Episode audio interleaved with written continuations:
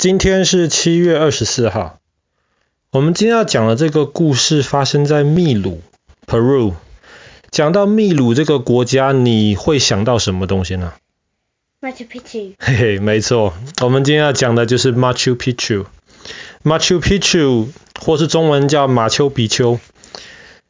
它原来的这个意思叫做古老的山。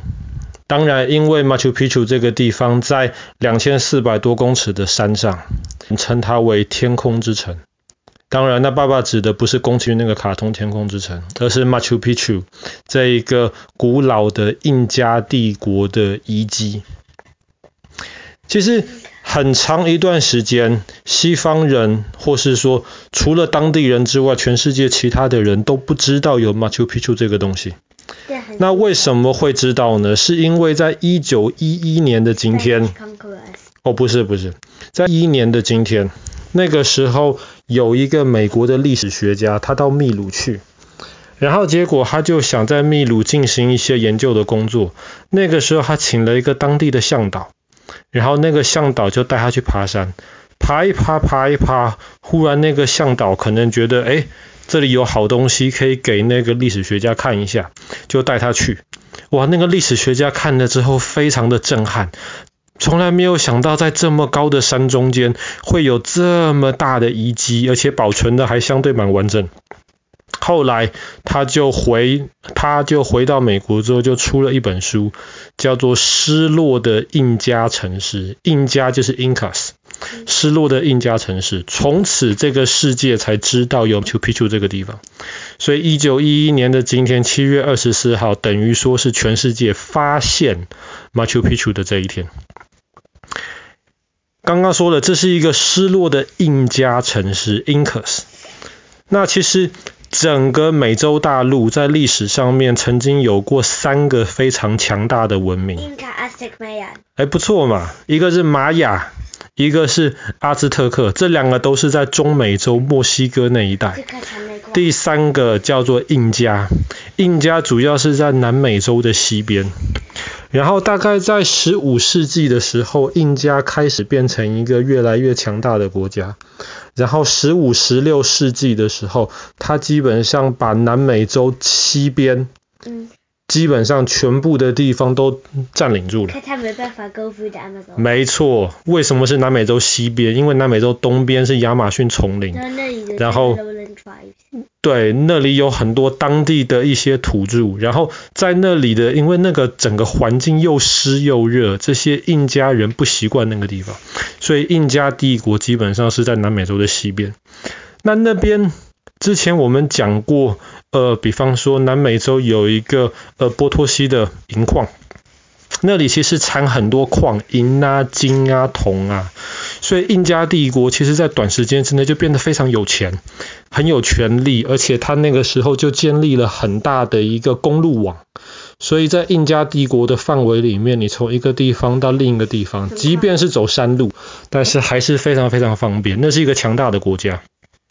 所以在那个时候，印加帝国就有一个国王，就决定了在这个山上盖出来这个 Machu Picchu 这个城市。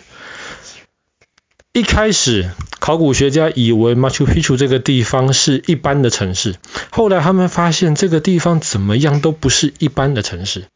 后来他们就觉得 Machu Picchu 应该是一个让当时的印加帝国的那些贵族。他们可能度假或是去山上休息的时候，所以其实住在山上的人其实没有非常多，可能就几百个，而不到一千个。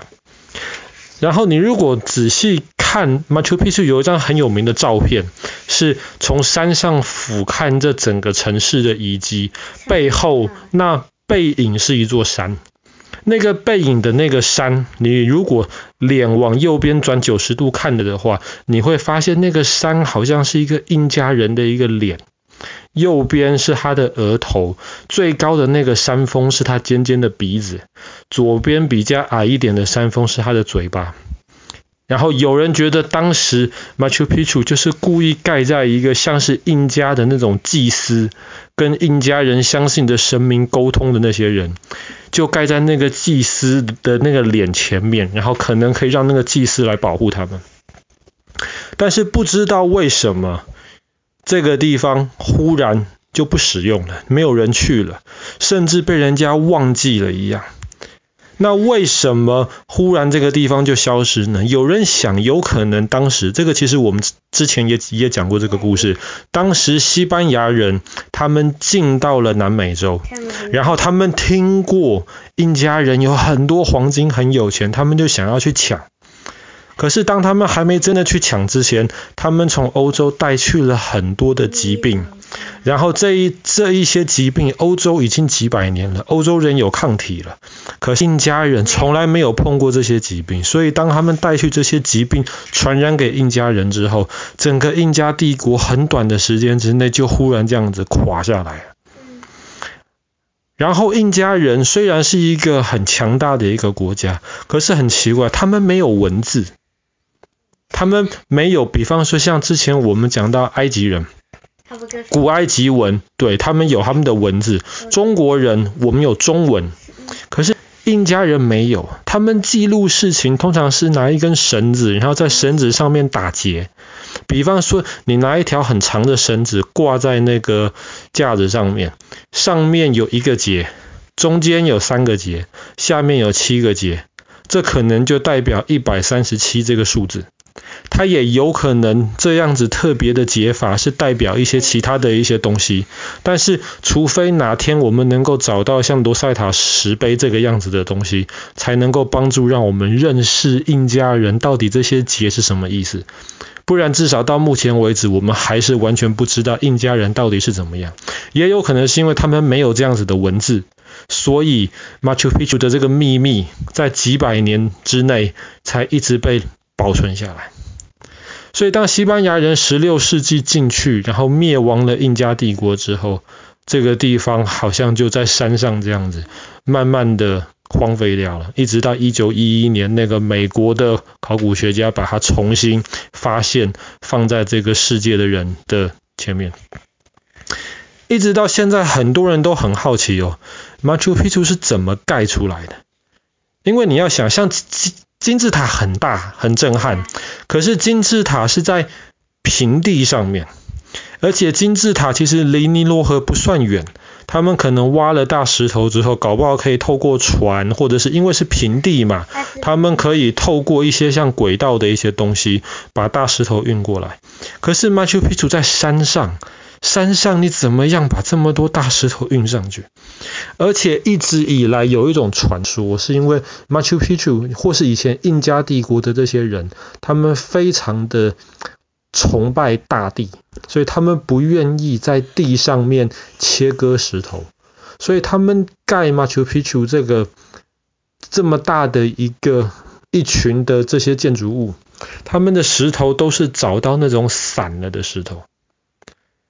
所以散了的石头，那很麻烦。那你要找啊，那你要找，你又要在山中间到处拖来拖去，然后最后要运到这个 Machu Picchu 的山上。他们是怎么运的？没有人知道。